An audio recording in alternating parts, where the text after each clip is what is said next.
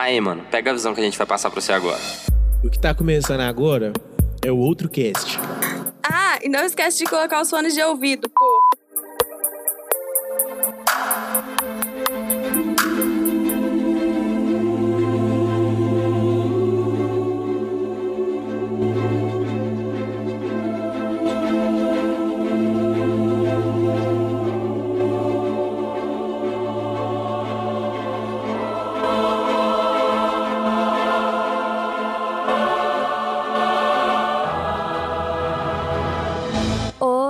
Vocês. Quanto tempo a gente não se vê, né? Na verdade, pouco tempo, porque a gente soltou o episódio dos anos 80 há umas duas semanas. Mas tem muito tempo que a gente não grava. Então, oi vocês. Tava com saudade de gravar. Hoje esse é um episódio bônus sobre um livro muito legal que o Jimmy vai apresentar agora. Olá, olá a todos. É, Esse é o primeiro episódio do outro livro, sem ser um, o episódio piloto, claro. E foi muito legal ler esse livro. É, O Emilson deu um toque na gente que a gente tá gravando esse episódio no dia 27 de janeiro, que é o dia que nasceu o autor do livro, que é o Lewis Carroll. E a gente vai falar hoje sobre Alice no País das Maravilhas. Eu sou o Jimmy e toda vez que o personagem do Chapeleiro Maluco aparecia, eu só conseguia ver o Johnny, Johnny Depp. Depp. e aí falar Jim. Carrey. Qual é a semelhança entre um corvo e uma escrivaninha? Fora, cabeçuda! O quê? Fora cabeçuda, sendo que a cabeçuda e a rainha vermelha. Vamos, simplesmente temos que começar a matança e coisa e tal. Entretanto, é tempo de perdoar e esquecer. Ou esquecer e perdoar, seja qual for a ordem. Em todo caso, o que for mais conveniente. Eu sou o Júnior, também conhecido como Emilson. Vocês podem me ouvir sendo chamado desse jeito. E quando eu acordei de manhã, eu sabia quem eu era. Mas acho que já mudei tantas vezes desde então. Que profundo. Japa. Eu sou a Japa e eu gosto do chapeleiro maluco. Você não é a mesma de antes. Você era muito mais. muitais. Você perdeu sua muiteza. Minha muiteza? Aí dentro, falta alguma coisa. E para esse episódio, nós temos um incrível convidado. E aí, gente, é, eu sou o Bernardo, eu faço parte de um outro grupo que a gente fala sobre cinema, que é o Cine Confraria, e eu queria falar que eu li esse livro tomando leite condensado. Nossa, Cuidado, hein? Tem andado meio caro. tá ostentando, porque a, a- a caixinha do leite condensado tá 100, 160 reais, mais ou menos, né? Acho que tá Pois uns é, 500 cara. reais. Tá caro pra caralho. Taxação do dólar É. tá foda, rapaziada. E ainda tenho duas aqui pra vender. Nó, caralho, tá já, consegue viver esses- já consegue viver bem sua vida, você sabe, né? Se conseguir vender essas duas, você nem precisa trabalhar mais. Ai, ai.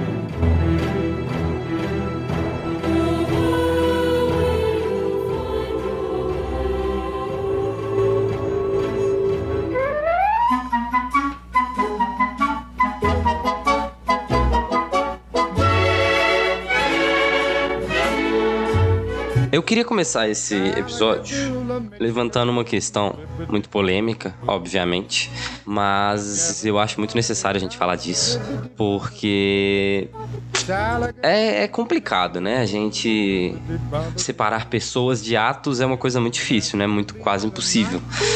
E ainda mais quando esse ato é corriqueiro. E separar a obra de autor é difícil também, né? A gente às vezes, às vezes não consegue separar completamente. Não sei se a gente devia, não sei se não devia. Eu queria saber a opinião de vocês. Ah, isso é bem corriqueiro no outro cast, né? É, a gente tá É. falando sobre separar o autor de obra e a gente tá sempre entrando num consenso que não tem como, cara. Não tem como você separar o autor da obra. Tipo, é, às vezes é possível, tipo, dar uma separada, mas ainda vai ficar um- uma fragrância da, da pessoa ali, sabe? Ainda vai ficar um cheiro, você não vai conseguir ver as coisas com os mesmos olhos.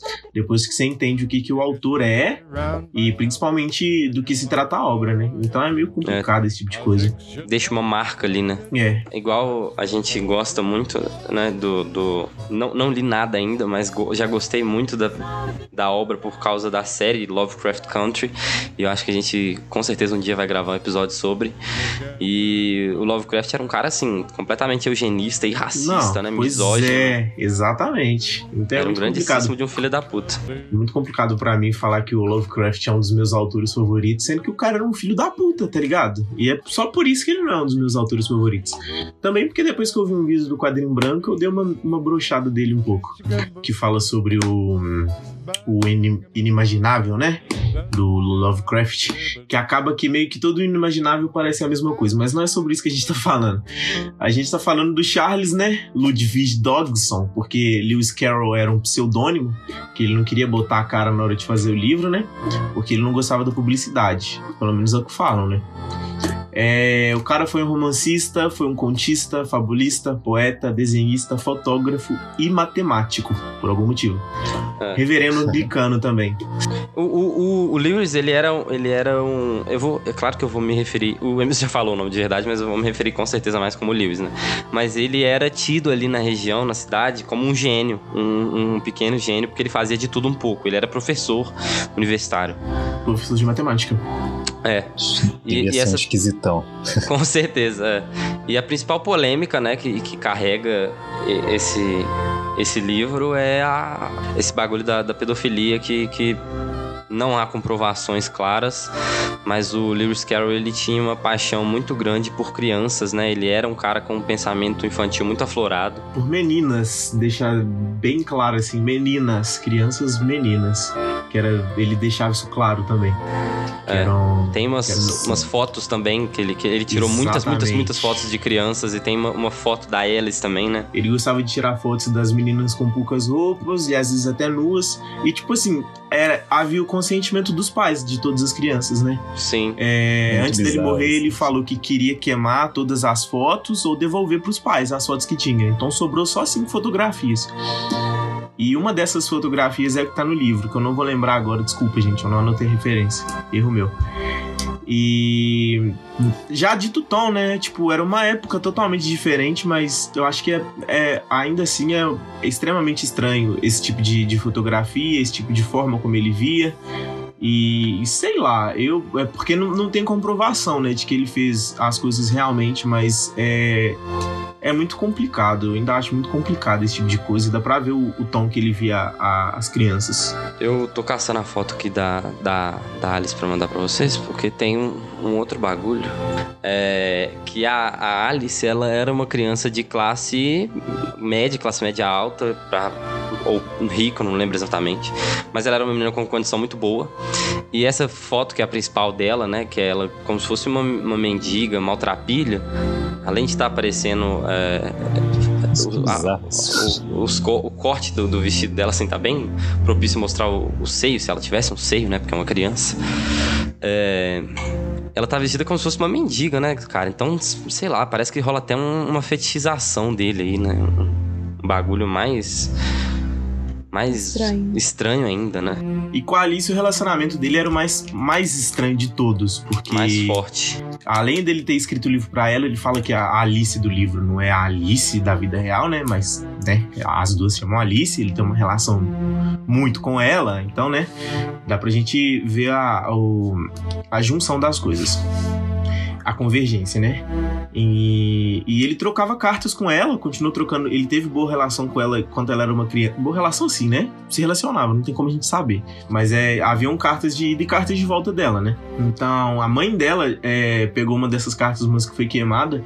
Ela falava que é, é, a- as conversas eram meio estranhas, né? O, o Lewis se despedia a menina com 10 milhões de beijos e costumava pedir de presente, tipo, cachos do cabelo dela pra ele beijar, tá ligado?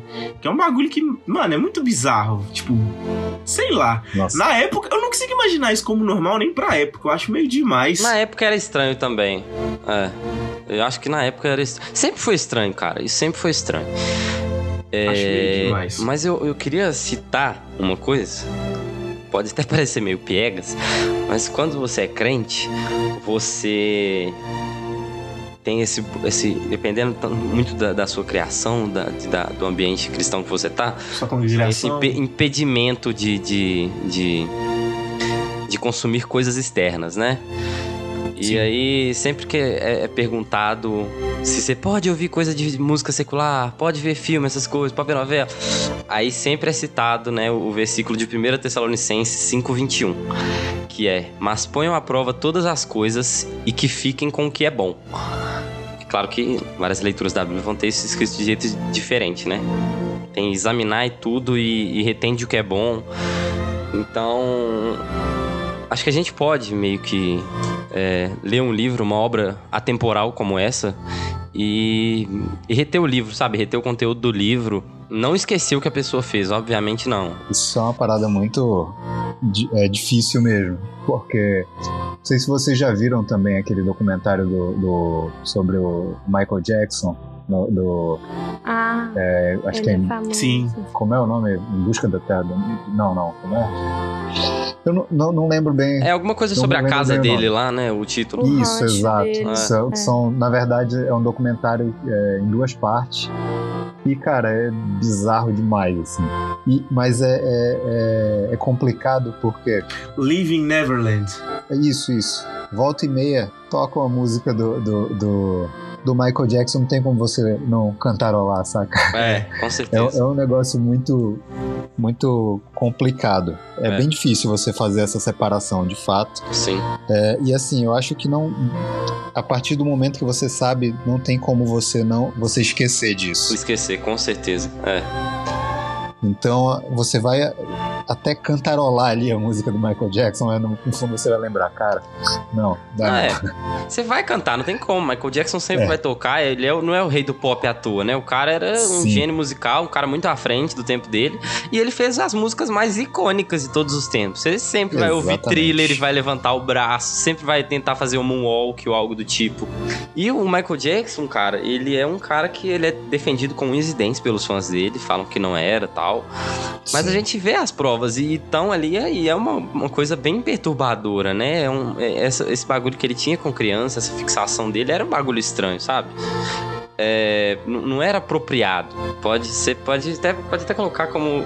Mesmo que não rolasse nada, não era apropriado, sabe? Não mesmo. Claro que ele foi. É um cara que foi abusado. é, é, fisicamente, psicologicamente pelo pai a vida inteira, né? E, e desenvolveu esse, digamos, um, um complexo de, de Peter Pan, né? Que, que é um bagulho corriqueiro. E, mas mesmo assim é um, é um bagulho bem, bem, bem perturbador, né? Então é, é difícil. É, é bizarro. O Lewis mesmo tem uma psicanalista, né? Que ela chama Phyllis Green, Greenacre. Ela fala que, que o Carol ele era mal resolvido, né? O Édipo dele era mal resolvido. Aí isso fazia com que ele projetasse nas meninas a imagem da mãe dele. Uma vez que a diferença de idade entre ele e a sua modelo era quase similar. Então, tipo assim, a, ele não olhava, tipo, quantos anos a pessoa assim, tinha, mas sim a diferença de idade que ele tinha das pessoas. Então isso fazia ele projetar nas crianças o que ele via na mãe dele também, que é um, um complexo de Édipo meio bizarro. Qual complexo de Édipo não é bizarro? Pois é. no aí já não é no no País das Maravilhas, né? No Através do Espelho, entre o espelho, dentro do espelho, sei lá, não lembro o nome. Acho que é através do espelho. Acho que é. Tem um poema final que ele faz um, um acróstico com o nome completo da garota, né? Que é Alice Pleasance Liddell. Não faço a menor ideia se eu tô pronunciando certo. Provavelmente não, mas é um nome difícil, né? Mas é que já mostra que, tipo assim, era sobre ela mesmo. Tava fazendo referência a ela pra caralho mesmo. Não tem nem como desatrelar, né? Não. Então é isso, galera. Consumam quem vocês quiserem consumir, mas né, vamos, vamos pesquisar o background das pessoas aí. Sim, importante. Ou não pesquisem e se alienem também. A gente não vai te julgar, não. Mas esse livro, ele é cercado de polêmicas, porque ele trata coisas no livro que você vê que tem um, um, um bagulhozinho a mais ali, né? Tipo, tem uma hora que ela. Eu, eu acho que essa é a principal. Tem uma hora que ela vai no, no na lagarta, eu acho que é na lagarta. Aí a lagarta tá, tá, tá fumando narguilha e tá. Tá, tá na paz dela ali, tá ligado? Tá relaxadona, tá de boa.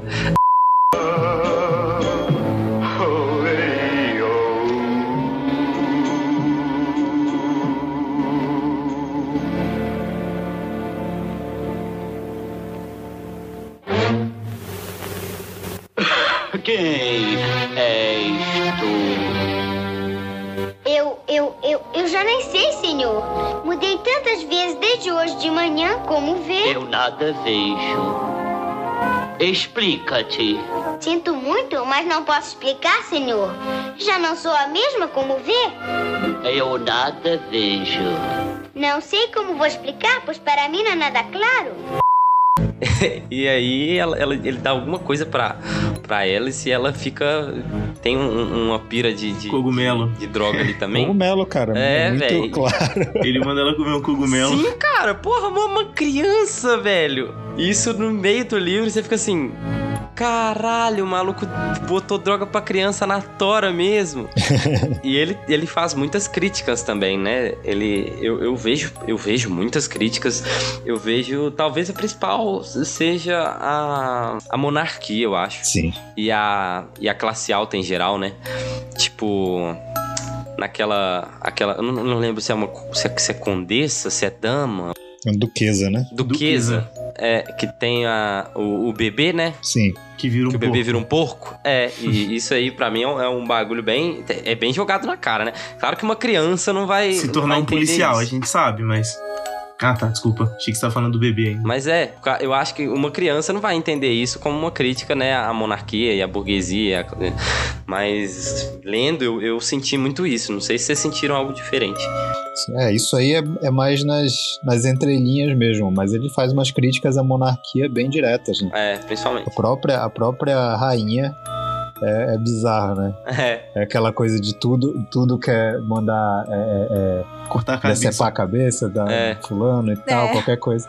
Então é, é uma crítica bem direta também. Ele faz a- essa crítica em várias camadas. eu tava pesquisando e parece que isso é uma crítica mais à, à Rainha Vitória, assim, diretamente, que é a rainha. Não sei se é a rainha da época dele, mas eu não. é, é, parece que ela era uma, uma, uma regente meio filha da puta também. É, o que não faltou é britânico filha, na, filha da puta na história, né? Divide o, o, o, o Winston Churchill, Margaret Thatcher.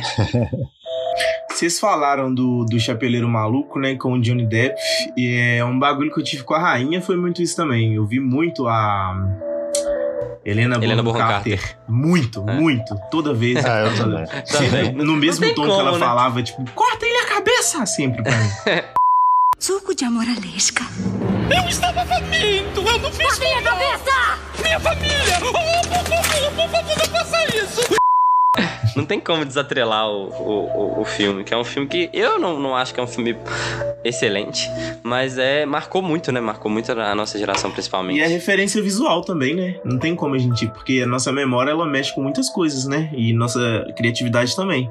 Então, quando É. a gente tá, tá falando que o Aslan é um leão, a gente não pensa num tigre, a gente pensa num leão. Porque a, a, a identidade que a gente tem é essa.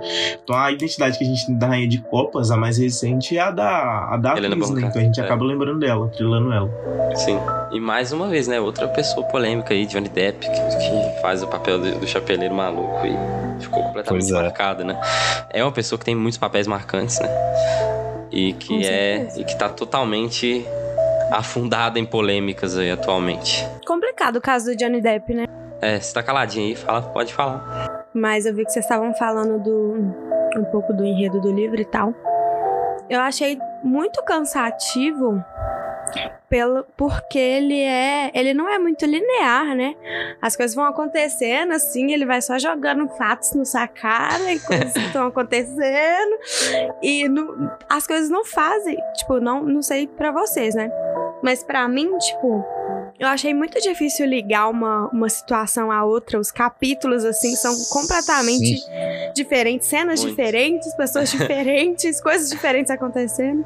Acho que não precisa nem mudar de um capítulo pro outro. No mesmo, ele já acontece muita É. coisa assim diferente. Com certeza. E eu tive, eu tive essa dificuldade aí. Eu até tava com um pezinho na consciência de falar isso pra vocês. Ah, Mas, pode falar. mas é, eu tive um pouquinho de, de dificuldade aí. Eu acho que o começo, pri- principalmente a primeira metade do livro, eu achei bem cansativo, assim, bem, bem Muito.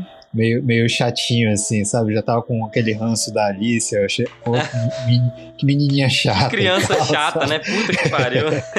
Sim, velho. Aí depois, depois eu acho que ele pega um pouquinho mais é, é, é, é, de ritmo, mas mesmo assim, ele ainda tem muita coisa ali. Eu não sei se era meu momento que não casou aí com, com a leitura, mas eu achei meio cansativo também. Nossa. Eu acho que isso pode ser muito do choque de geração também, né? Eu acho que o público-alvo desse livro é realmente crianças. E, e o ponto de vista da personagem é o ponto de vista da, da- de uma criança. E a cabeça de uma Sim, criança sim. é um bagulho completamente frenético, né? É, ainda mais se a gente for pegar, é, depe- dependendo da idade, né? Que a criança tá mais curiosa. é, e aí ela tem todas essas. igual vocês falaram, que entre os capítulos. é, dentro dos capítulos já tem mudanças, mas igual a Japa falou, de um capítulo pro outro é, é a hora que a mudança é totalmente abrupta, né? Que ele te Muito. pega num lugar e ele pega, tipo. Até que acontece isso com ela, né? Ela tá em um lugar e de repente ela tá em outro completamente diferente. Sim, sim. Aí tem um grifo, aí tem a porra de uma lagarta, tem um Dodô que já tá vestido É. na é. A corrida, pra mim, foi o mais insano de todos, mano. Que porra Tem uma, foi aquela? uma dança com lagosta e É, não quê. com lagosta. Não, várias, várias vezes eu tive que voltar, tipo, 5, 6 páginas, porque eu me perdi muito. Porque eu vou me. Minha leitura ela é dislexa, então tem vezes que eu tô lendo, mas não tô acompanhando. Eu também. Aí, normalmente, quando isso acontece, eu volto, tipo, uma página. Eu me via voltando cinco páginas, assim, tipo assim, não, acho que eu me perdi tem um tempo já nesse livro. É.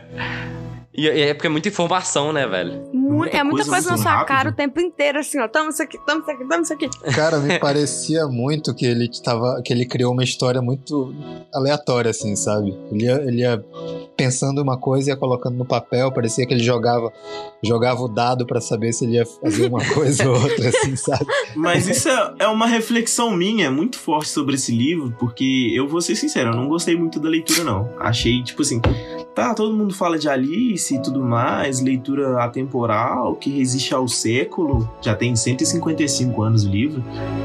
Mas eu não gostei da leitura, tipo, sei lá, não me pegou, achei Também, cara.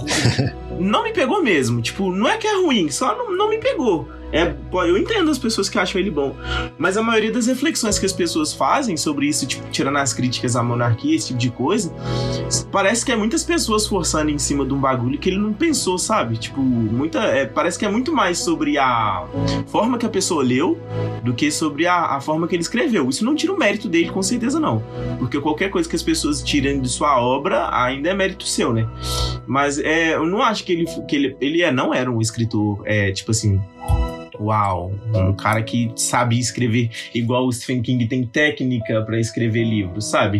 Era um bagulho que, que ele não tinha. Isso daí dá pra você perceber se lendo o livro. Acho que era ácido mesmo. É, dá pra você perceber lendo o livro. Mas é um livro que simplesmente não me pegou, cara. Eu, eu tava lendo, eu li ele até o final e, no final eu fiquei tipo assim. Tá, é isso então. Daqui uns anos eu vou reler, porque todo mundo fala que relê o livro quando vai crescendo. Tomara que no futuro eu entenda o livro, porque eu realmente não entendi ele muito bem. Eu fiquei decepcionada, essa é a real, porque eu sempre quis ler esse livro. E o hype tava lá no mano. altão. E aí, quando eu li, eu fiquei. "Ó, Que grandíssima bosta. É isso que é o problema dos clássicos, mano. Você vai esperando um bagulho e às vezes esse te entrega lixo. E você fica tipo assim. Na verdade, é o Tá. problema de qualquer coisa que é criado muito hype em cima. Né? Mas pode ser igual o Bernardo falou também. Eu não tava no, na vibe do livro, na época boa pra ler ele. Eu achei ele legalzinho em alguns momentos, mas esse negócio dele ser muito cansativo, eu demorei três semanas pra ler um livro. Isso é muita coisa pra mim, pra ler um livro desse. Olha o tamanho do livro, Fraga. Não é um tempo de Aham. leitura normal pro, esse, pro, pro tamanho do livro. Eu peguei pra ler ontem, Coração de Aço, e já tô na metade do livro. Li, tipo, seis horas de livro. Eu vou explanar mais os meus motivos depois, mas eu vou divergir de vocês. Eu li esse livro em, em- em dois dias. é, mas eu vou deixar isso para considerações finais. Eu gostei do livro. Mas eu não acho que ele. Talvez a gente seja o público-alvo do livro, sabe? Eu acho Mas que eu não sei se a criança é o público-alvo dele também, não, viu? Eu acho que se a gente fosse. É porque uma, uma das coisas que vocês falaram é, é esse bagulho dele, dele ir jogando coisa, ir jogando coisa. E- esse livro, ele nasceu de. O, o Lewis, ele, ele tinha essa, essa, esse bagulho de criança e tal, e ele contava história para as crianças E ele tava contando uma história pra Alice, pras irmãs dela, que a Alice tinha irmãs. E. E aí ele, ele foi pressionado, no, acho que pelos pais, a, a escrever isso, sabe? A, e aí eu acho que quando você tem. Pensa. É, eu não tenho filho, mas a gente vendo em filmes assim, quando o, os pais vão contar a história pro, pros filhos, eles contam uns bagulhos desconexos, tá ligado? Vocês entendem o que eu tô falando? Sim, sim. Então, eu, eu acho que é muito disso, sabe? Quando você vai contar uma história pra uma criança, você, você não, não vai contar um bagulho é, Senhor dos Anéis, você não vai contar um bagulho. É, Duna. Você não vai contar Duna pra uma criança. Você não vai contar. Acho que, sei lá, talvez. Nem, nem Hobbit eu contaria pra uma criança. Talvez Hobbit sim. Mas. Eu acho que é um, é um bagulho mais. Pra, pra, quando você quer contar uma história pra uma criança, tem que ser um bagulho mais, mais maluco, com reviravoltas rápidas, pra você prender a atenção da criança, sabe? É, isso faz sentido. Então, por isso, por isso que eu acho que é um, o livro é. Eu tenho como público-alvo as crianças, e eu acho que ele usa dessas, dessas coisas, e pelo contrário do Emilson, eu acho que ele é um ótimo, ótimo escritor, principalmente fo, é, é focado nessa área de, de da, da, história infantil. Eu não li o, o segundo livro, mas a, a, Japa, não sei se ela leu todo, mas e, esse livro, eu quero até ler ele depois, depois me empresta. Empresta. mas, mas, esse livro, eu achei ele, essa, essa, dentre essas coisas que eu disse, eu achei muito bom. Esse bagulho de, de, de prender a atenção da criança contando coisas rápidas, com desfechos rápidos, na maioria das vezes, o tempo todo, sabe? Ah, tem uma coisa que eu quero falar muito antes que eu esqueça. Eu acho que esse, essa história funciona melhor com coisas visuais. Tipo, se ele fosse um quadrinho, eu acho que ele funcionaria muito melhor. A leitura seria muito mais fluida, porque você tá vendo o que tá acontecendo. Ficaria um bagulho meio Scott Pilgrim, né? Que vai de uma situação para outra muito rápido. Porque o Scott Pilgrim é, é, literalmente assim: você tá num quadro no momento e no outro você tá numa outra situação totalmente diferente. Funciona bem, porque é uma HQ. Ou num num filme, como foi o da Disney, como foi o live action lá depois. Eu acho que ele funciona muito melhor assim, pra você entender realmente o que, é que tá acontecendo, porque do jeito que ele é, tem poucas ilustrações. É, eu me perdia muito fácil, assim, nas coisas que estavam acontecendo, sabe? Por ser tantas coisas acontecendo, assim. É, isso é, isso é real. Às vezes se perde mesmo, mas sei lá. O bagulho do argumento de ah, é, você pode não ter gostado porque é um livro infantil não, não cabe muito, né? Porque ser um livro infantil não significa que você não vai gostar. É, você não ser o público-alvo não significa que você não vai gostar de tal coisa. Igual eu li. Foi assim que eu e Escuridão ficamos amigos do MC da Agora, é um livro infantil. Li Nárnia também, recentemente, também é um livro infantil. Harry Potter, os primeiros livros são totalmente infantis, infanto-juvenis, né? E, tipo assim, eu não sou o público-alvo. É, claro que parte disso pode ser por causa de. Como é que fala? Quando você tem um apreço pela coisa, sabe? E pode ser por isso, mas é, não, não, acho que isso é um argumento para você não gostar da coisa, não, porque você não é o público-alvo, não. Nem sempre é, é, isso daí funciona para mim. Mas eu entendo. E entendo, igual eu falei, eu não gostei do livro. Tipo, eu achei o livro cansativo, não me pegou no, no jeito que o livro desenvolve e. E, e é isso, mano. É isso, basicamente. Não significa que o livro é ruim, só significa que eu não gostei dele. Devo reler ele Exato. no futuro. Não, eu entendo. E, o que eu falei não é que por você não, não ser o público-alvo. É que por você não ser o público-alvo, isso influencia nas, no que a sua cabeça é, tá ligado? É. E eu acho que, com, tipo assim, com certeza, qualquer, qualquer livro, se você lê quando você é criança e você lê agora, você vai achar ele muito diferente. É, com é, certeza. Então não é, não é por isso. É, é, tipo, por conta disso, entendeu?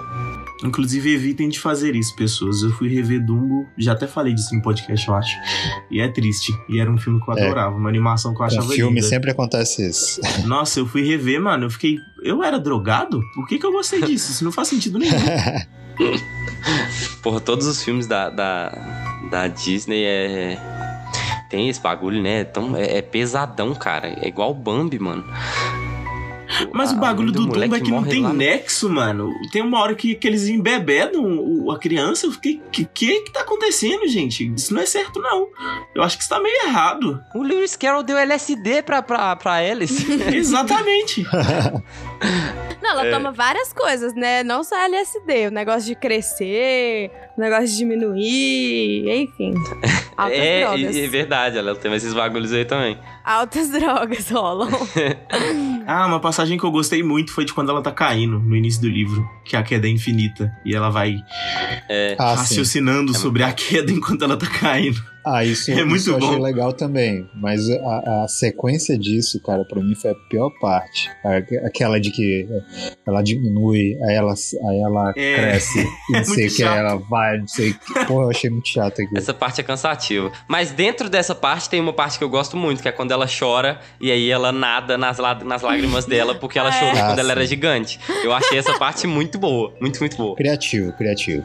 É, e aí disso sai um puta de um diálogo cabuloso com um tanto de animal. Do nada, sai um tanto de animal. Ela tava de boaça lá sozinha, aí sai um tanto de animal do cu. E, e aí ela tem um tanto um diálogo muito cabuloso com os animais. Aí o animal vai contar uma história lá e a galera fica meio bolada. É, é bem, é bem legal essa parte. Os diálogos mais importantes pra mim, tipo, que dá pra gente filosofar em cima, pra mim, são os com o gato e com a lagarta, sabe? Na animação e no filme, o, o, o Chapeleiro Maluco parece que tem mais presença do que no, no livro em si. É Johnny Sim. Depp, é só por isso. É, eu achei uma coisa também que eu não sei se vocês acharam, mas eu achei que ele tem muitas passagens legais.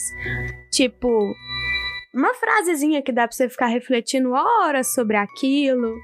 É uma parte do livro que tem muito conteúdo ali atrás nas entrelinhas. É, essas partezinhas separadas eu achei muito interessante e eu não sei, talvez seja inspiração na minha cabeça, mas pode ser que converse com aquilo que o Lucas já falou, de que ele contava essas histórias pra ela. Então, se isso for um compiladão de várias histórias que ele contou, faz sentido elas serem do jeito que elas são, né? E a minha parte preferida do livro é a parte do desaniversário, que agora eu não lembro se é no Através do Espelho ou se é no, no País das Maravilhas, mas que o cara questiona pra ela assim, é... Quantas vezes você faz aniversário por ano? Aí ela fala que faz uma vez. E quantas vezes você não faz? Ela fala 364 vezes. Aí ele, não é mais legal você ganhar presente de desaniversário do que de aniversário? Porque tem mais opções. Aí eu achei isso sensacional. As estatísticas provam que só há um aniversário. Menino, um somente cada ano. Ah, mas há 364 desaniversários. Por isso nós vamos tomar muito chá. Então, hoje é meu desaniversário? Oh, é? Oh, que coincidência. Bem, nesse caso... Um bom desaniversário. Pra mim? Sim, sim. Um bom desaniversário. Pra mim? Sim, sim. Agora sobre a vela, mas não queimes o nariz. um bom desaniversário.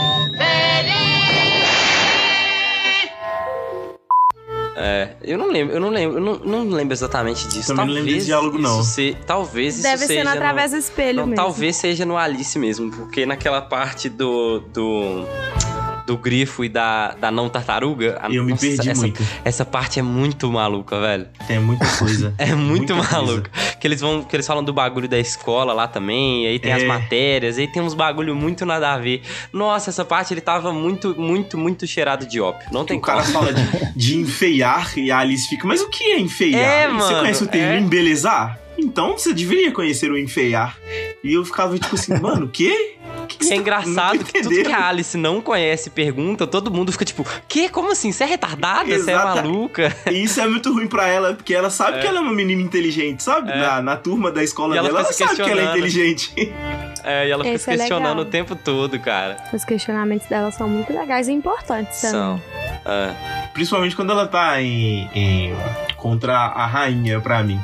Porque ela fica usando a lógica o tempo inteiro. Mas isso não, isso não é motivação suficiente pra matar essa pessoa. Tipo, você não tá sendo meio tirana demais? Cortem as cabeças! Nossa, é muito, muito, muito. O tempo inteiro, isso. o tempo É. inteiro, cara. Ah, tem uma coisa também que eu queria falar, antes que eu esqueça, é que no Alice Através do Espelho, é, antes do livro começar, ele te, ele te mostra um mapa, como se fosse um tabuleiro de xadrez. E aí, nesse mapa, que é o tabuleiro de xadrez, é, em determinadas casas tem especificando por onde que ela vai passar. Então, nos, nos irmãos lá, o Tadeudi, Tadeudum, não sei como é que fala, é, tem eles lá, a casinha deles. Então tem todos os lugares que ela passa. E aí eu vi num vídeo da Isabela Lubrano, que é do canal Ler Antes de Morrer, que eu gosto muito. Ela fez a análise dos dois livros, né? Ela falou que se você lê o Através do Espelho e ir acompanhando o mapa, que eu não fiz isso porque eu não tive paciência, mas se você lê acompanhando o mapa, as coisas fazem mais sentido. E se você souber xadrez, coisa que eu não sei também, faz mais sentido ainda. Então, quem quer ler aí, sabe, xadrez é uma boa através do espelho. Dizem que faz todo sentido as casas do xadrez com as coisas que acontecem com ela na, nos Ah, lugares onde ela vai. isso. Da hora. É, é mó legal, da hora. Eu vi a resenha dessa música do Ler Antes de Morrer, mas eu, eu vi o do Alice no País das Maravilhas, porque o Através do Espelho eu não li ainda. Ela é legal. É. Eu acho. Eu, outra, outra coisa. A, a parte do, do castelo ali é- eu acho muito da hora também. A parte do julgamento, a parte do, do jogo que eles, que eles jogam. Que, é, é tipo Cricket, um né? polo. Com- Cri- polo ou cricket, não sei. Alguma com, coisa com- assim. Com, Com Flamingos, com, um com negócio o assim. Flamingos, mano. E, e eles têm que bater o Flamingo no porco espinho, velho. É muito bom. E as cartas também, né? Que as pessoas têm forma de carta e tal. Não, não pode molhar e o caralho. Enfim, esse livro é Zero muito pirado, sentido, é. galera. Mas é- é- é- eu acho que vale a leitura, mesmo, É mesmo se você gostar ou não. Vale, É, vale. É, eu acho que é um livro que vale a leitura. Ainda, ainda bem que ele é um livro pequeno. É, É. é um livro pequeno. Exatamente. Se ele fosse, se ele tivesse o tamanho do Game of Thrones, eu acho que eu não leria, não. Eu pararia, tipo, no É, meio e se falar, ele- ah, não, não Se ele vale. tivesse o tamanho do Mob Dick, de, de, Vale. Eu não mar, leria, não. livros do Dumar ali. Não, não ia dar, não. É, uma parte também legal que eu achei muito interessante de pensar foi a do chapeleiro na hora deles tomarem chá, né? Que ela questiona ele por que, que eles estão tomando chá. Que ela, na verdade, ela presta atenção no tanto de xícara e de coisas que tem na mesa. E aí ela questiona, né? Por que, que eles estão tomando chá há tanto tempo assim. E aí ele fala do relógio, que o relógio tá marcando sempre 6 horas, que é a hora do chá. E eu achei isso muito interessante, porque às vezes a gente tá fazendo a mesma coisa um trilhão de vezes, roboticamente, né? Só porque tem um gatilho ali, né? Se eu liguei meu computador, eu tenho que trabalhar. Se eu, sei lá, sair na rua, sempre fazendo as mesmas coisas. E era fácil resolver, era só arrumar o relógio, sabe? E eles continuaram ali tomando chá o tempo inteiro, como se fosse, tipo, e se acabasse a louça do chá, eles iam tomar chá onde? Tipo, Não, e a explicação nisso. dele também, de que ele brigou com o tempo, é muito bom, mano. É, nossa, é muito bom. chapeleiro Ah, é sim, muito isso é foda. legal. É muito bom essa, essa parte que ele falou que brigou com, com, com o tempo, é muito bom. Tá vendo? O livro é bom, gente. O livro é, É, legal. mas tem Vale tipo pena três, quatro diálogos bons pros outros malucos que eu não gostei nem um pouco. Por isso que eu não, não, não gostei da leitura. Tem momentos bons. Se não tivesse momentos bons, eu não ia falar. Eu ia falar que o livro é ruim mesmo. Não ia falar que eu entendo que o livro seja bom pras outras pessoas. O que não me, me- o que me, me deixa parado é, são os outros momentos do livro. Os momentos. Quando chegava no momento bom, eu ficava atento na leitura. Eu ficava tipo assim, ó, legal, lagarta. A lagarta tem um monte de discussão filosófica por fora, vamos ver o porquê. E aí eu ficava tipo assim, tá, ok, tá bom, faz sentido. Aí o bagulho do tempo do chapeleiro, ok, tudo bem. Eles giram na mesa porque o tempo tá, tá no mesmo lugar, eles não estão, se é toda hora a hora do chá, não tem hora de tirar as coisas do chá pra arrumar. Ou seja, eles vão ter que rodar na mesa, então é por isso que tem tantos lugares e poucas pessoas pro chá. E esses momentos são legais, só que não, não vale pra mim. Vale pra você ler, mas não vale, tipo, pra tornar o livro bom, tipo, pra mim. Deixa com Sabe? considerações finais, senão você vai falar, não vai ter coisa pra falar nas considerações finais. É, eu quero falar um negócio que foi quando eu comprei esse livro. Eu comprei junto com a minha mãe numa ideia livraria, porque tem alguns anos, tá, gente? Não foi agora. E aí a minha mãe comentou comigo que quando ela era criança, as ilustrações dos livros que ela lia eram parecidas com as ilustrações do, desse livro do Alice que eu tenho, que eu não sei se são as mesmas em todos, mas eu acredito que sim, porque o ilustrador tá até junto, né, com o Lewis no final. Na biografia lá, coisas explicam coisas do autor. Enfim. Ela falou que esses, esse, esse tipo de ilustração assustava muito ela quando ela era criança. e aí eu fui olhar, é tudo feito com achura, né? Riscos. Isso, é tudo rachurado. Isso. E é. Não é um desenho muito convidativo, né? Na real, assim, infantil. O nosso infantil do nosso tempo aqui. Eu achei bem. Não é feio. Antiquado. É... Não, é tipo. Não, também não achei antiquado. É tipo. Não é rústico a palavra, mas mais agre... agressivo. Achei os desenhos mais agressivos do que o normal pra para livro infantil. Eu não sei se é porque é, tem uns desenhos meio perturbados, todos. né? É, mas pelo que minha mãe falou, me deu a entender, eu não sei, que outros livros também daquela época é, tinham esse jeito de ilustrar, né? Não sei o que, que vocês acharam. Me lembra um pouco dos Crônicas de Nárnia. As ilustrações eu pensei nisso também. de Nárnia são assim também, tipo, riscos e tudo mais. Eu não sei, não, não sei se. Não, não acho elas exatamente parecidas, né? Mas eu. eu, não, eu, pra eu, mim é. A diferença é que, né? No, fica menos sombrio no Nárnia pra mim. É. Mas é a, a, técnica de, de desenho é a mesma. É, mas eu, eu pensei nisso também. Mas eu acho que antigamente tinha mais essa. essa... Não antigamente, né? Os livros hoje em dia, os livros infantis também são, são ilustrados, né? Mas eu acho que isso vai muito do bagulho do tempo, sabe? Eu acho que por isso que eu pensei no, também na, nas Crônicas de Narnia. É um estilo mais clássico de, de, de desenho, né? Eu acho que não, é. acho que não tinha muito essa, essa é, separação do que é uma ilustração é, para adultos, para documental, assim, do que é uma ilustração infantil. É, ela tem até o, tom mais fabulesco ali, mas o estilo é um estilo clássico. É, é, é mais, não sei, mais comum na, pra época, assim, né? Pra tudo. Nunca tinha parado pra pensar desse jeito, mas faz muito sentido, realmente. Até se for pensar na história da arte, né? Demorou pros artistas criarem os traços próprios, assim, mais estilizados, né? Tudo tinha meio que um, um padrão, né? Verdade. Isso, é, é, é, até a questão das rachuras é questão é, para criar volume, luz, sabe? Não existia muito aquele essa ideia que a gente tem hoje de desenhos mais limpos, aquela uhum. coisa muito muito branco assim.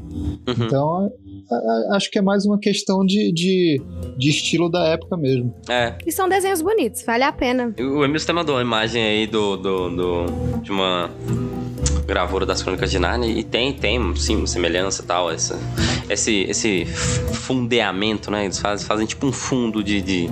Sim, sim, verdade. Então tem, tem sim semelhanças e tal. Então eu acho que é, é realmente é esse bagulho de época mesmo. Eu não sei se o, o se eu já vi alguma coisa, se eu tô viajando, nem sei se, se o livro é ilustrado, mas me deu um, um, um bagulho de sítio do pica-pau amarelo na cabeça. Não sei se é porque o Monteiro Lobato também era um de um filho da puta. Vocês têm mais algo a dizer? Não, o que eu queria falar era contar essa história mesmo e falar para as pessoas verem os desenhos, que eles são interessantes. Ah, são bem legais. Queria falar também que eu vi uma moça fazendo uma comparação, para mim fez sentido. Que ela falou que esse livro foi o primeiro livro, o Lucas até falou disso, em que o, o ponto de vista do livro infantil era uma criança, uma criança mesmo. Porque os livros, até os que retratavam crianças, eram coisas meio, sabe, era uma criança com uma mente adulta, ou parecia um adulto meio infantiloide, era uma coisa meio bizarra. E esse livro foi um dos primeiros que veio com, com uma criança que parecia mesmo ser uma criança. Que dito o tom do, do, do Lewis, tipo, tá. Ele ter é. essa forma de enxergar as crianças também, né? Sim. Que ele via a criança como uma criança mesmo, enfim. É, então ele sabia o que fazer e porque ele já contava histórias também. Então ele sabia o que, que é, como as crianças reagiam a certas coisas. E dá para você ver que esse clima desconexo, que as coisas malucas acontecendo, eram coisas para as crianças mesmo no final do livro, quando ela volta para a irmã dela e a irmã dela fica pensando nesse mundo e pensando que tipo assim, ó, oh, deve ser legal o mundo tipo assim, mas tipo tipo, com um olhar meio nostálgico, sabe? Tipo, ah, é, é- faz sentido uma criança pensar esse tipo de coisa. Eu já estive nessa situação. É, exatamente. E aí. É, a moça falou que era meio que um, um Harry Potter do século XIX, que ela dizia que foi um dos livros que fez muito sucesso na época e que veio com essa ótica também, tipo, da criança é, no mundo e ela desbravando no mundo desconhecido. Eu achei isso, isso uma das coisas mais interessantes no livro, que é esse. Essa. Como ele conseguiu escrever, né? E é igual você falou, acho que mostra muito dele também, né? Dele ter essa. Essa personalidade também um pouco infantil, de, digamos, né? De ter essa, essa visão é, tão bem colocada, né? Então, assim. É, você lê o livro e realmente, cara, tipo, é um bagulho assim, você, você consegue imaginar uma criança imaginando aquilo, né? Sim. Não é nada É, muito fora da realidade. Eu acho que eu senti falta de, de ter a mentalidade de criança na hora de, de, de ler esse livro, sabe? Mais uma vez o que eu apontei do público-alvo, porra. Pois é, porque, porque o que acontece? Eu acho que se você vendo ele só ali naquela camada superior, só com uma visão infantil, você não vai ficar é, é, remoendo tanta coisa, tantos significados e tal, Aham, quanto a gente já faz isso, né? aham. Então acho que talvez de fato a criança é, é, é, pegue esse ritmo é, de maneira mais fácil do que a gente. Eu quero conhecer alguma criança que leu pra me conversar com ela sobre. e aí, você gostou? Bota, não, pe- pega o seu irmão e bota assim, ó, lê essa porra aqui agora, moleque. Ele tem 12 anos já, né? Pietro sei já se... teve. Mas ele teve contato com animes, né, mano? Então já, já é um outro, um outro bagulho já. Coisa de criança, ué. Exatamente, só que Naruto e Alice no País das Maravilhas, né, Tô abordam brincando, temas tô meio zoando vocês, tô zoando vocês, tô zoando vocês. É complicado, você tem que pegar uma criança muito, muito virgem de leitura e dar um livro desse pra ela ler, pra ver como que ela vai, como que ela vai se divertir. É, é, seria uma experiência legal. Vou- acho que eu vou fazer um filho só pra dar esse livro pra ele ler. Ler uma criança, botar uma criança que lê, tipo, as avent- é, é, as aventuras, é, é, o Diário de um Banana, alguma coisa assim mais bobinha, É, e botar isso, que tem isso. bem mais densidade, tá ligado? Pois é, É. Diário de Eu acho que vai ser um é choque. Diário de Banana é um, é um ótimo livro pra você introduzir uma criança à leitura. É, realmente, foi um dos primeiros livros que eu dei pro Pedro. Mas você tem que alertar a criança o tempo inteiro, assim, ó. Não seja essa criança, tá? Essa criança é uma filho da puta insuportável. É igual o menino maluquinho também, né? Nossa, Você vai o menino ver maluquinho as coisas que o menino insuportável, maluquinho cara. faz. Fabuloso. Eu acho que isso é um bagulho até legal também da gente falar que to- to- toda criança, toda criança de obras costuma ser chata, né, mano? Porque crianças são chatas. É porque as crianças elas costumam se colocar acima do que elas são, sabe? Mas é porque a criança ela tem essa visão de si mesma, tipo, ah, eu sou mais esperto, eu sou mais eu, eu podia eu podia sentar na mesa dos adultos e o caralho. É egocêntrico, né? Mas muito disso também é, é, é meio que autodefesa da criança, porque a criança nunca é reconhecida como alguém, mano. A criança É. é, tipo, sempre algo, sabe? Tipo, É. ah, criança, tá, sua opinião não é válida. Porque, por que, que a opinião da criança não é válida, sabe? Ela é uma, uma mini pessoa, ela não é, tipo, nada. Não é um bebê ou qualquer coisa do tipo. A opinião de crianças são válidas também. Não, é- é- a melhor coisa é quando você tá numa, numa roda de conversa e chega uma criança e dá uma opinião totalmente ponderável e possível Sim, e todo mundo olha e pra fora criança da tipo, caixinha. Caralho, essa criança é um gênio. E ela só falou uma coisa normal de criança, tá ligado? Pra ela é comum, sabe? É. Tem um livro que a Japa me mostrou uma vez que é meio isso, que é tipo a visão das crianças sobre as coisas, sabe? E, e isso é, é bem legal, tipo, porque você vê o, o, o tom. E fala também é, a idade das crianças e ó, em qual setor, tipo, social que elas estão incluídas, né? E aí você vê a diferença, tipo, de uma concepção de uma criança de 10 anos que nasceu na favela pra uma criança de 15 anos que É. nasceu na Zona Sul, sabe? Uhum. E, e são conjecturas diferentes. Então, tipo assim, a criança não é uma coisa só. Cada criança já, já é um- uma coisa que já tá em formação, sabe? Eu acho importante isso, tipo, Sim, validar as crianças como seres humanos, não como com certeza. Coisas. Sim, sim. É claro, não, não tratar crianças como. O que o Emil tá falando é não, não, não é de tratar a criança como adulto, né? Mas é de, de dar ouvido, sabe? Eu acho que falta muito disso, da, de- da, da preocupação com o que a criança pensa e com o que a criança sente. Sim. E falta muito instigar também e estimular a ti- a criatividade das crianças. Eu acho que é um Principalmente. bagulho que falta muito na- nas pessoas. É, sobre isso, eu queria fazer um comentário rapidinho aqui, que eu acho muito importante e que eu aprendi com as minhas amigas que são mães, que é realmente ouvir o que, que as crianças estão falando, sabe? Se ela tem 5 anos, 3 anos, 2 anos, a criança ela vai falar as coisas do jeito dela, mas ela vai falar. Então, se ela não quer abraçar fulano de tal, não força a criança a abraçar fulano de tal, sabe? Porque ela tem um motivo para não querer abraçar aquela pessoa. Ah, não é sim. por nada que aquilo tá acontecendo. Sim. Ou se ela chega de um lugar amuada ou diferente, qualquer coisinha assim já é um jeito de comunicar que algo não tá certo. E criança é uma coisa, uma coisa, criança é uma pessoa que, que a gente tem que ficar muito atento a todos esses sinais assim. É, minha mãe, quando ela fez a faculdade dela, o TCC dela foi sobre desenho de criança. Eu não sei expli- explicar aqui tecnicamente como ela saberia, né? Mas. Ou é, é surreal as coisas que eles, eles, tipo, os profissionais psicopedagogos, né? Conseguem tirar de desenhos de criança, cara. Assim, Sim. coisas muito profundas, sabe? Sim. que a criança coloca ali no desenho que a gente que é leigo só, ah, um desenho, ok.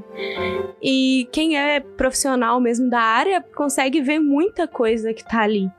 Então, fica aí a dica também, às vezes sua criança tá diferente ou tá, sei lá, passando por alguma coisa, Vale a pena analisar os desenhos, mesmo que você não seja um profissional, né? Às vezes você consegue ver alguma coisa que tá ali, que ela falou, mas não falou de forma verbal. Senta pra conversar com a criança também. Ah, filho, eu vi que você fez isso daqui, mas o que que isso significa? E isso daqui tem algum. É, o que que é essa linha verde que é? Tipo, porque a criança ela reflete muito da vida real também, sabe? Então. Muito do que ela vê. Exatamente. Então, tipo assim, é, tipo, vamos sentar pra entender de onde que ela tirou isso daqui. Tipo, isso daqui é só criatividade? Porque criança é muito criativa, a gente sabe disso. Só que nem tudo é só criatividade. Às vezes ela tá tentando expressar alguma coisa ali que você não tá entendendo. Mas se você sentar pra conversar, talvez você entenda. Importante. É, isso, é, interessante. Outro cast é conhecimento e cultura. De fato, esse livro fala de uma, de uma criança que tem as suas vontades e toma suas decisões e ela decide que vai fazer aquilo e faz, sabe? Sim, cara. É, é- é- Acho que dentro de um limite, é lógico que precisa ter, é, é- é- é importante a criança tomar decisões, fazer as coisas é, porque é, é, decidiu fazer aquilo e tudo mais. Uhum. E uma coisa que vocês estavam falando agora sobre isso, eu, eu, eu, eu penso muito a respeito de, de educação infantil. Eu acho que o nosso sistema de educação aqui, na verdade, é, que, que é adotado em muito, muitos lugares do, no mundo, acho que são muito. Eles, eles acabam limitando muito o desenvolvimento, sabe? É muito infantil arcaico, né? é muito arcaico, é- ele é baseado em, em competição, às vezes, em você querer fazer, sabe, só tirar boas notas, sabe, querer rec- ser recompensado e tal. É, Eu acho, eu acho esse, esse método de avaliação bem nocivo, na verdade. Com certeza. Concordo 100%, cara. Tem uma tirinha muito boa de. Não sei qual artista agora, não me recordo. Mas que era. Tipo, vários animais, sabe? Sendo obrigados a fazer um tipo de prova. Se eu não me engano, era nado. Só que aí tinha, tipo, um peixe versus um macaco, sabe? Que, tipo, mano, não tá justa essa competição, sabe? Sim. E eu acho que tem muito a ver isso que você disse. É, a gente tem que se atentar a essas coisas também. Ainda mais quem tá dentro da área da educação, de, de qualquer forma que seja, né? Se você é pai, se você é professor, ou se você é irmão. É importante. O Einstein falava um bagulho disso, né? Ele falava: todos somos geniais, mas se você julgar um peixe por sua capacidade em subir em árvores, ele passará a sua vida inteira acreditando ser estúpido. Eu acho que cada um tem seu tempo também, né, mano? É, às vezes você é uma criança prodígio, mas chega na sua adolescência e aí você desenvolveu outros interesses, ou então seu foco mudou e sei lá, e aí você para de se dar bem na escola e você é julgado muito por isso. Pois é, eu era uma criança genial que me tornei um adolescente medíocre e um adulto abaixo da média. Que triste. É, somos dois. Mas é muito disso também, de onde você tá colocando seu foco também, sabe? Porque eu conheço gente que, sério, é absurdamente genial para fazer certo tipo de coisa. Igual o Lucas faz um, um, brainstorm absurdo, tipo, ele tem ideias muito rápido. A Japa, pra ela fazer o, o setup, o layout de, um, de uma arte, mano, é coisa que eu fico, tipo, uma hora olhando pro Photoshop e ela faz um, um bagulho muito foda, muito rápido, sabe? E são coisas que, tipo assim, dá pra ver que foi da hora, não é um bagulho que é tipo, ah, não, isso daqui é uma formulinha que eu vou colocar aqui agora para fazer tal coisa. E gente, por exemplo, da minha vida pessoal, que tem uma facilidade para escrever, tipo, poesias, música, que é coisa, tipo, muito absurda, sabe? Você dá uma caneta, um papel pra pessoa e a pessoa faz o universo dela ali. Só que ela não, ela não enxerga isso como genial. Ela enxerga, sei lá, lembrar equações como genial. Ela enxerga conseguir fazer muito dinheiro como genial. E é um bagulho, tipo, tipo é, a gente não é ensinado que a, é, as coisas que a gente é ensinado que certas coisas são muito fodas, tipo matemática, ciências e tudo mais, e outras coisas são medíocres, são medianas, tipo filosofia e, e entender história, sabe? E arte principalmente, principalmente. E é um bagulho meio triste, eu fico meio, sei lá, tem muita gente muito genial por aí se achando meio merda, e tem muita gente meio merda por aí se achando genial. Verdade.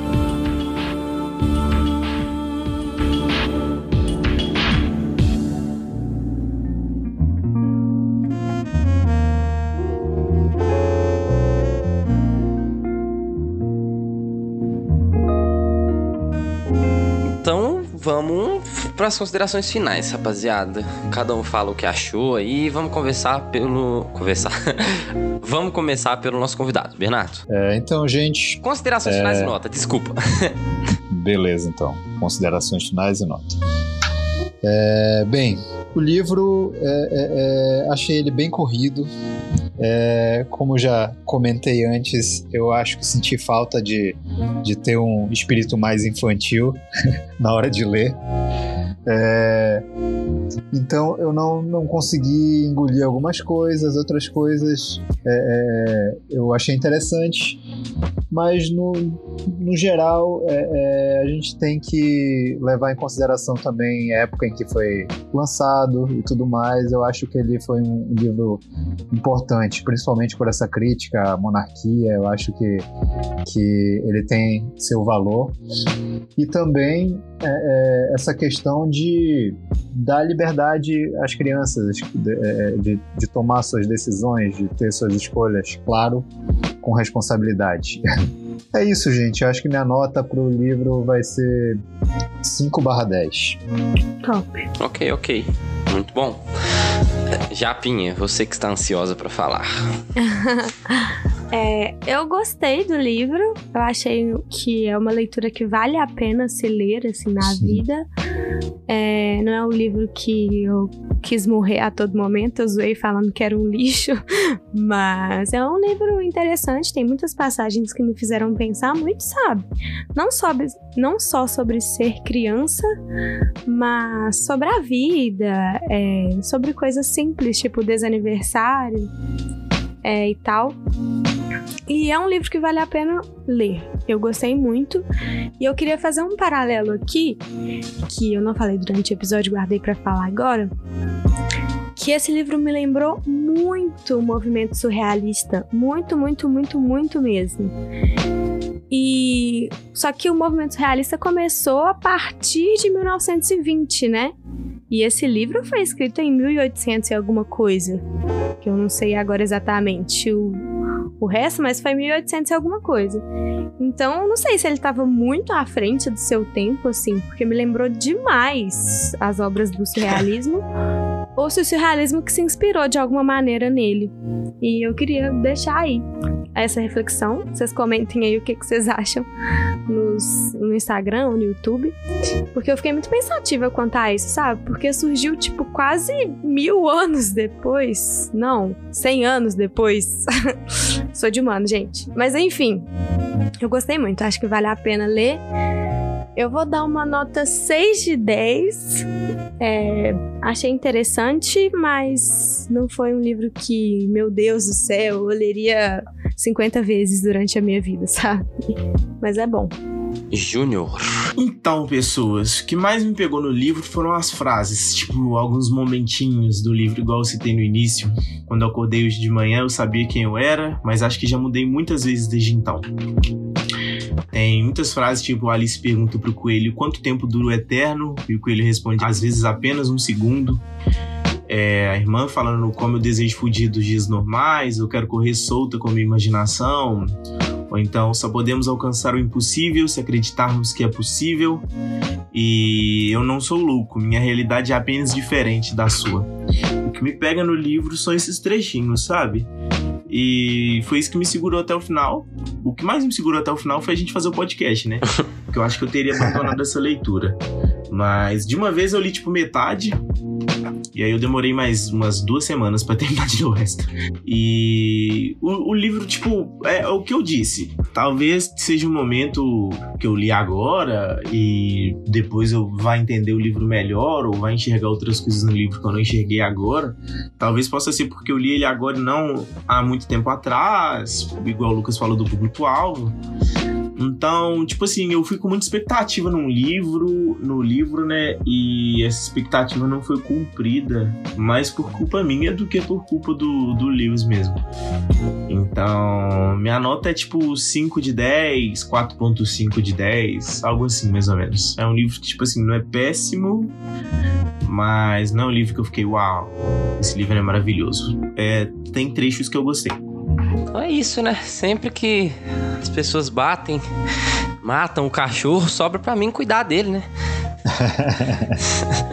Mas vamos lá, eu, eu. Então, deixa eu falar. Primeiro, eu não falei durante o episódio, então eu vou falar agora. Talvez eu fale bastante, normal, né?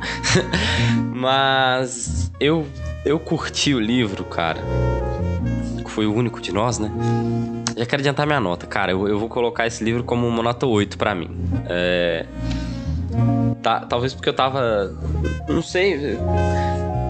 Eu não tava tendo leituras arrastadas. Eu tava lendo Duna também, que, foi, que é uma, uma obra, assim, excelente. Todos os livros são nota 10. Os livros da primeira trilogia, até porque eu não, term... não, não li a segunda trilogia, enfim. É, mas. É um livro que, assim, uhum. eu não sei como seria a minha reação com esse livro quando eu fosse criança. Talvez eu fosse gostar ainda mais. Mas eu acho que talvez por eu ter sido uma criança com uma criatividade um pouco reprimida, não, não vou dizer por culpa dos meus pais, mas por culpa do ambiente que a gente estava inserido também, sabe? Um ambiente muito conservador, um ambiente que não aceita muita mudança. É, e na escola isso não é estimulado. É, eu tive um, um, uma introdução que eu considero tardia à leitura, sabe? Eu fui aprender a gostar de ler com meus 11, 12 anos, quando eu, quando eu entrei no Henriqueta. Saudosa biblioteca é, do Henriqueta. Que tinha uma biblioteca ai, muito ai. rica, ainda tem. Aquilo ali sim era o País das Maravilhas. País das Maravilhas, total. É, e, acho que muito por isso, por essa, essa questão da criatividade. Não que eu me veja na criança, mas ver uma criança criativa, uma criança inteligente, uma criança que questiona é, é muito legal. Eu achei o livro, o, o, ritmo do livro muito, muito, muito, muito legal. Eu, eu, falei, eu falei com os meninos que eu achei que eles iam ler, ele ler rápido igual eu li, mas é porque para mim foi um bagulho tão assim, caralho, as coisas não param de acontecer e e você ia, ia, ia, ia. Aí você viu, eu vi, eu li três, eu li quatro, eu li cinco capítulos. Aí no outro dia eu já terminei e eu li muito rápido, porque eu achei o, ritmo dele muito frenético. E eu gosto dessas coisas assim, sabe? Dessas coisas mais frenéticas, mais, mais loucas. É, é um livro que praticamente só tem diálogo. E é o que mais prende um livro é a quantidade de diálogo. O, o, que, eu, o que mais me atrasa na leitura é capítulo muito descritivo. então, é, esse livro ele não tem essas. Ele, apesar de ter descrições, você fica mais envolto no que os personagens têm a dizer, né? É, e, e é um livro que eu acho que todo mundo devia ler. para você saber se vai gostar ou não. para você saber se você deve colocar sua criança para ler ele ou não. É, se você tem uma criança. Se você é a criança. É, então, gente, esse foi o primeiro episódio do outro livro. Yay! A gente Eu tá gostei muito emocionado de gravar com, isso. Com esse projeto. o Lucas mais do que todos nós. Sim. A gente tá muito emocionado com esse projeto. Eu espero que a gente possa gravar várias coisas, vários livros legais. Nossa! E Naruto. E livros É. de ficção científica da Aleph e terrores que a Japa não vai participar, provavelmente. Não vou porque eu tenho medo. Inclusive, a gente teve um episódio muito bom. Infelizmente. Que só a gente vai saber como é que ele é. Vocês nunca vão saber como é que ele foi. Mas foi um episódio muito bom. Eternamente será lembrado na minha lembrança. Rest in Peace episódio que o Bernardo participou também, né? Mas, né? vamos, vamos voltar a gravar sobre Enfim. esse livro. Deixa o mistério aí. Seria o melhor episódio. Com certeza. Seria, Vai ser. Nós, seria. nós vamos gravar ele de novo em ocasião especial daqui a um tempo pra gente reler ele mais uma vez. Beleza. Daqui um ano. De rolar uma adaptação, né, mano? Tinha que ter uma Ah. adaptação desse livro, tipo uma série, qualquer coisa assim. Ei, eu não sei, eu não sei quando, mas vai ter a adaptação de Fundação, né? Olha, ó, um spoilerzinho aí, ó. Que não tem nada a ver com esse livro que a gente. Que a gente não tem ó, nada a ver, hein? Não tem nada a ver com o livro que a gente gravou. é só. Bernardo, ele lembrou de uma coisa que é muito parecida no livro, mas que não tem nada a ver. Exatamente. Porque tem pessoas no exatamente. livro.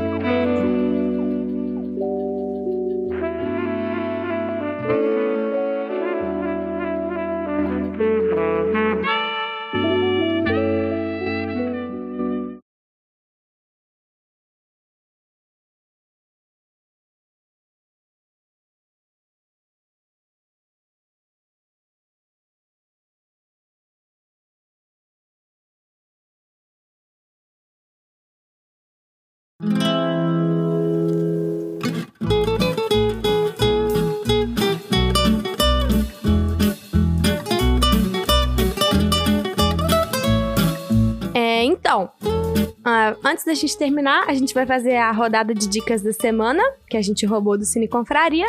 Eu vou fazer a, a minha primeiro e daqui a pouco eu já falo quem vai ser o segundo.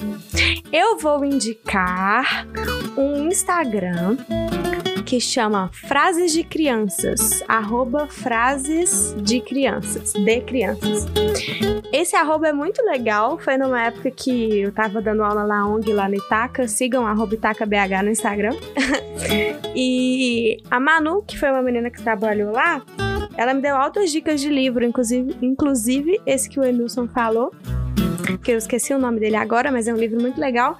E o Frases de Crianças, ele é, tipo assim, qualquer pessoa pode enviar pra eles a frase e aí eles repostam e marcam, né, o nome da criança e a idade e o arroba dos pais se tiver. E se não tiver, eles não marcam. Enfim, é um Legal. Instagram muito legal. É, eu vou citar uma aqui pra vocês que eu achei muito legal que eles postaram esses dias. É, do Leonardo, de 4 anos. É, aí a mãe pergunta pra ele: Filho, você sabe o que é amor? Aí o Leonardo responde: Amor é quando o coração bate muito forte, mais forte que o Batman. Achei muito fofinho isso. E aí Nossa, meu, meu irmãozinho daria umas pérolas muito boas com isso aqui. é muito legal, gente. Vale a pena é, seguir. Eles têm 1,2 milhões de seguidores. É um Instagram bem grandinho.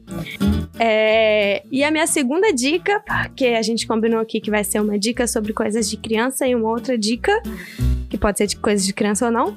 Mas a minha dica vai ser o canal da Nathalie Neri, que pra quem não conhece é uma influencer A moça do cabelo verde. Sim, é uma influencer que eu amo muito. Eu sigo ela já há muito tempo. É, ela é uma mulher negra, né? Então ela faz muito conteúdo sobre isso. Mas ela também faz conteúdo sobre maquiagem, sobre aromaterapia. Agora ela começou a fazer a SMR. Nossa, ela tem um bagulho pra mim que ela tem cara de pessoa bem sucedida, sabe? Que você olha pra ela e você fala, bem sucedida, essa pessoa é bem sucedida. Ela é muito legal. E os vídeos dela têm me acalmado muito, sabe? Principalmente nesses últimos dias de quarentena. E ela tem uma paz, assim, que eu não consigo explicar, cara. Então, é isso. Minha dica fica pro canal dela. Aí ela fala também sobre coisas veganas. E é muito bom assistir os vídeos dela, assim, é, sobre qualquer coisa que seja. Agora, quem vai dar a dica vai ser o nosso amigo Bernardo, do Cine Confraria, que a gente sempre fala do Cine Confraria aqui. Se você ainda não segue, olha aqui. Se você não segue, a gente vai é o brigar. nosso projeto parceiro. É, a gente vai brigar se você não segue. Então siga, arroba Cine Confraria. E siga o Bernardo também, que depois da dica ele vai falar as redes sociais dele. Então, gente, minha dica é Cine Confraria, brincadeira. É... Na verdade, eu vou falar o seguinte: é, é, vou dar duas dicas, né? A primeira vai ser: eu, eu recentemente comecei a assinar o, o, o, Disney Plus, e assim, eu tenho um pouquinho de. de é, como é que eu digo? Cuidado antes de assistir esses, esses é, filmes da Disney que eles estão refazendo em live action. Mas eu assisti, mas eu, eu assisti o, sem pretensão nenhuma o Dama e o Vagabundo. E eu curti, cara. Curti. Os outros eu achei bem, bem meia boca, mas esse eu gostei porque é, eles, eles fizeram algumas correções que eles não. que, que, que tinha no, no desenho. Eu acho que no desenho eles tinham umas piadas meio xenofóbicas e tal. É, eles fizeram uma coisa mais correta agora, que eu achei bem legal.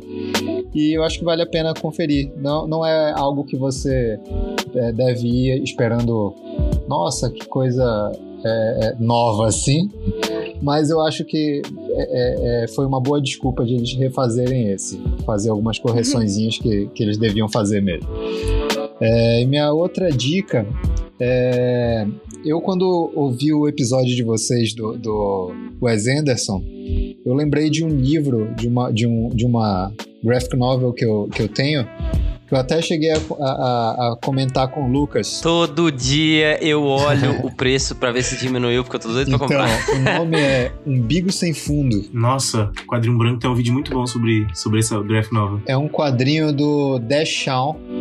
Foi lançado em 2008. Eu tenho esse quadrinho há muito tempo. Tenho ele desde 2009, eu acho.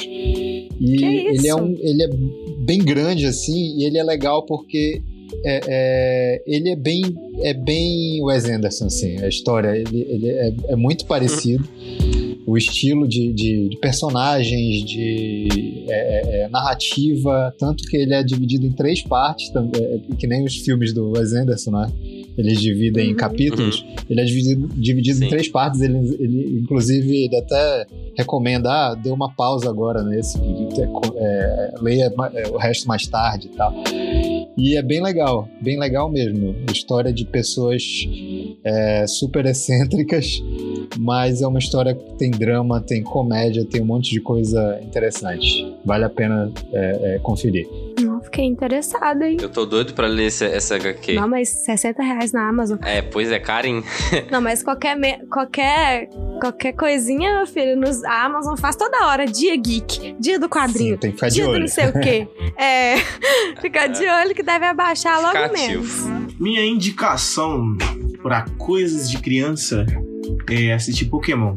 Pokémon é um negócio bem legal e me ajudou muito na minha infância, porque, porque era muito legal. E principalmente. E foi assim que eu e a escuridão ficamos amigos do Emicida, que é um cara, tipo assim. que é um espelho para mim, né? Na minha vida. E é um cara que eu. É a única pessoa que eu realmente sou fã de verdade é, hoje em dia é o Emicida mesmo. Tipo, se algo rolasse com ele, eu ia ficar, tipo, bem mal, tipo, bagulho de polêmico, até bagulho de vida pessoal e tudo mais. E, e é um livro bem legal, um livro bem legal. A Japa me deu ele, eu li ele recentemente, e é um livro muito bom. E é um livro infantil. E agora a minha indicação pra vida Brooklyn Nine-Nine, da Netflix. É uma série policial que só tem comédia, não tem mais basicamente nada de, de profundo, nem qualquer outra coisa do tipo. É bem bom pra te tirar da vida real e te deixar um pouco menos triste. Vai ter um outro episódio que eles vão falar sobre algum, alguma coisa tipo é, LGBT ou então racismo, mas é, é, algo muito ínfimo pro, pro mar de nada que a série é. E é muito bom por isso. Que série vazia, cara. Sim, é muito bom. É, então vamos lá. Eu quero indicar um livro que. Eu não vou indicar uma coisa infantil, mas eu vou indicar uma. Um, um, é, um livro que me marcou muito, é um dos meus livros preferidos de todos os tempos. É, que tem também um filme muito, muito bom. É, o, filme, o filme também é muito antigo. É, o livro ele é de. Deixa eu ver. 1960 e o filme é de 1962 que tem o Robert Duval, novíssimo, e tem o Gregory Peck é, no auge, assim, né? E é um, um livro chamado O Sol é para Todos. Não sei se vocês já ouviram falar. É, já ouvi esse nome. É, é assim, é um dos livros mais tocantes que eu já li em toda a minha vida. É, e esse livro ele tem uma personagem infantil que se chama Scout. A Scout ela é uma menininha muito curiosa, é, inteligente e boa. Ela é uma menininha boa. E vai acontecendo diversas coisas com ela na história, você vai se envolvendo com a história e a história tem diversas camadas e eu vou reler esse livro esse ano. Decidi que é agora. Emocionou. É... Nossa, esse livro é emocionante, é lindo. Ele tem. Ele fala. Ele trata muito sobre racismo. É, é um livro que se passa no sul dos Estados Unidos na década de 30. Então, assim, é a época. Uma das épocas com maior repressão contra os negros na história do, dos Estados Unidos. É... Ele fala sobre um homem negro que é acusado de cometer um crime e o pai da, da, da Scout é advogado. O, o Eric Finch é um advogado e ele vai defender esse cara quando ninguém mais ia. É, é, é, muito foda, é muito foda. O fi, se vocês quiserem ver o, o, filme também, vale muito a pena. Eu, eu, eu, acho que todo mundo devia ler esse livro uma vez na vida. É um livro incrível, muito lindo. É, mas o filme também é muito bom. Adicionando a lista aqui. E. É, tô aqui é, na é muito, Amazon muito já. Muito, muito bom. Esse livro é muito, muito bom. Vale muito Minha a pena. Minha mãe já leu, eu não. É. Mas tem ele aqui em casa. Esse livro é muito bom. Depois você lê então, cara. É, é muito bom. É um livro que vale muito a pena ler. E minha outra dica, cara, o Bernardo falou isso de, de, de refazer diferente. Eu queria indicar um CD de 2016 do meu segundo rapper preferido, que ele não é só mais rapper, ele não cabe mais só nessa caixinha. É... Que é um cara que é tido muitas vezes como um doidão, um cara maluco, mas que é um cara muito atento a tudo que tá rolando e é um cara muito sensível. E eu sou apaixonado com ele, e eu sou apaixonado com tudo que ele faz. E ele re relançou um CD que ele já tinha lançado é, há muito tempo, que é o Criolo. Ele relançou o CD ainda tempo o CD Ainda Tempo é, é originalmente de 2006 e em 2016, 10 anos depois, ele ele relançou esse CD com, com diversas releituras de músicas, ele tirou frases transfóbicas, homofóbicas e até palavrão que não precisava ele tirou. É, então tem músicas que não são, não são tão boas quanto a versão original, mas tem músicas que permanecem com a sua grandeza. É, e essas mudanças que ele faz é porque é coisa que não, não precisava estar tá lá. Então é um CD muito bom, com músicas atemporais. A faixa título Ainda há Tempo é uma das melhores músicas de rap de todos os tempos, na minha opinião. É, e é isso aí. Esse, esse, esse CD é muito bom, então as minhas duas dicas são essas. O CD Ainda há Tempo as duas versões, se você quiser ouvir. Mas eu prefiro a de 2016. E o Sol é para Todos. Essas são as minhas dicas aí. Top. Gostei.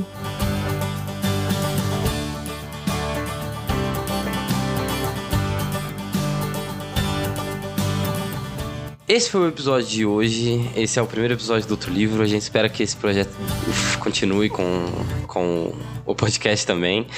É, a gente é chato com leitura, mas a gente vai se esforçar ao máximo para ler o livro que o, o outro indicar.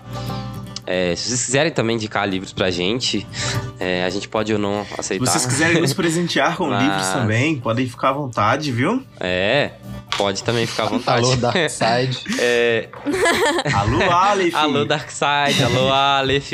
Alô, Companhia das Letras. Alô, Alô, Intrínseco. Leia. A Leia não, Leia descontinua o místico. Mas é isso aí, Bernardo. É, Muito obrigado pela sua participação. Se você quiser Valeu, gente. falar mais alguma coisa, falar suas redes também. Não sei se você tem Twitter, passar seu Instagram pra galera te seguir. Momentinho jabá. Fazer mais um jabá do Cine Confraria também. Vou só, vou só reforçar. é, sigam o Cine Confraria no, no Instagram. Assinem o nosso canal lá no YouTube, que é importante pra gente. É, e só, cara. Se quiserem me adicionar nas redes sociais, eu sou muito aleatório. eu não falo. Eu falo sobre muita coisa, principalmente sobre é, desenho e café. Hum, gostei, já vou te seguir. Café, café. Café aparece bastante. Parece perfeito. É. Eu amei. E você que, é, você que é de Manaus aí, ó. Se você ouvir a gente é de Manaus, quando, né, quando passar essa turbulência toda, vai lá no, na, na- No Aquele Café. Aquele Café, que é a cafeteria do, do Bernardo. Isso, apareçam lá. Apareçam lá pra tomar um café e trocar ideia. Tão vindo ter teleporte Isso na aí. vida real, né? Nossa, por que, que as distâncias das coisas são tão Ah, grandes? mas um dia a gente vai conseguir fazer isso. Vamos, vamos com certeza. Quero E muito. pra Manaus já tá nos Ah, planos. com certeza. Não, a gente vai. Com certeza. Com certeza, com certeza. Assim que isso passar. Gente, agora que o Bernardo falou, é, vou lembrar vocês também. Sigam a gente, se inscrevam no nosso canal do YouTube também. A gente tá aí com a, com a meta desse ano de pegar os 100 inscritos lá no YouTube, porque já vai ajudar a gente a ter um crescimento bom. A gente quer ter um crescimento no, no podcast esse ano, mesmo que pouco, sabe? Algo que mostre que a gente tá crescendo mesmo. E a gente já conseguiu fazer os 100, inscri- os 100 seguidores no Instagram. Isso já foi uma meta muito boa. Isso, queria falar disso. Valeu a galera que tá seguindo aí. Muito obrigado a todos vocês, viu? Todo mundo que tá acompanhando a gente, que tá acreditando na gente, que ouve a gente. A gente tá de volta aí com tudo. Esse ano vai ter muitos episódios, a gente tem muitos planos. E é isso. Tomara que dê tudo certo. Lucas? Só mais um adendinho antes de encerrar o episódio. É, a gente também agora tem um Twitter. Esse é o primeiro episódio que sai ao ar que a gente já tem um, um Twitter. Verdade. É, e o nosso Twitter é o, o arroba underline outrocast. O outro vai sair no ar, a gente já vai ter um Twitter, né? Mas esse é o primeiro que a É, gente fala isso. Mas esse é o primeiro que a gente divulga. Isso, isso. E não sei por que tem alguém que tem o arroba outrocast no Twitter. Pra atrapalhar a gente. Vamos conversar aí, cara. Vamos, vamos. Se você estiver ouvindo isso aí, vamos, vamos dar uma ajuda aí, pô. Vamos, vamos trocar essa arroba aí pra gente poder pegar, né? A pessoa nem Mas usa, enquanto não tá disponível. Pois é, enquanto não tá disponível, segue a gente lá no arroba underline outrocast. Qualquer mudança que tenha nessa arroba, a gente Fala. é, fala aqui pra vocês. Mas é isso, queria mais uma vez agradecer ao Bernardo pela participação dele. Valeu, gente. Quando quiserem me chamar de novo, chamem. Legal, cara. Você já tá no, pro- no, no, no, no episódio. O, o episódio aí, é o episódio. Eu não vou falar qual não, mas você já tá nele. Já tá garantido nele. Quando, a gente, quando a gente for falar de outras coisas também, participar da, da grade sem ser outro livro também, a gente vai te convidar com certeza em algum momento. Quem sabe pra falar de café, O outro café, olha aí, ó, o outro café chegando. Outro Eu café, vamos dar um quadro só pro Bernardo. É, e, é, e é isso. é, valeu, galera aí, Emilson, Japa e eu também por estar Valeu, eu. participando. é isso aí, galera. Valeu você que tá ouvindo, que ouviu até aqui. É, eu tô muito, muito feliz. Esse episódio foi muito legal de gravar. E é isso aí, 2021, tamo voltando com tudo. É isso aí. Valeu, Valeu, um beijo Amo pra todos todos. vocês. Valeu. Até o mais. Abracem seus Beijinho. familiares e leiam Mistborn. Tchau, gente. Tchau, gente. Valeu.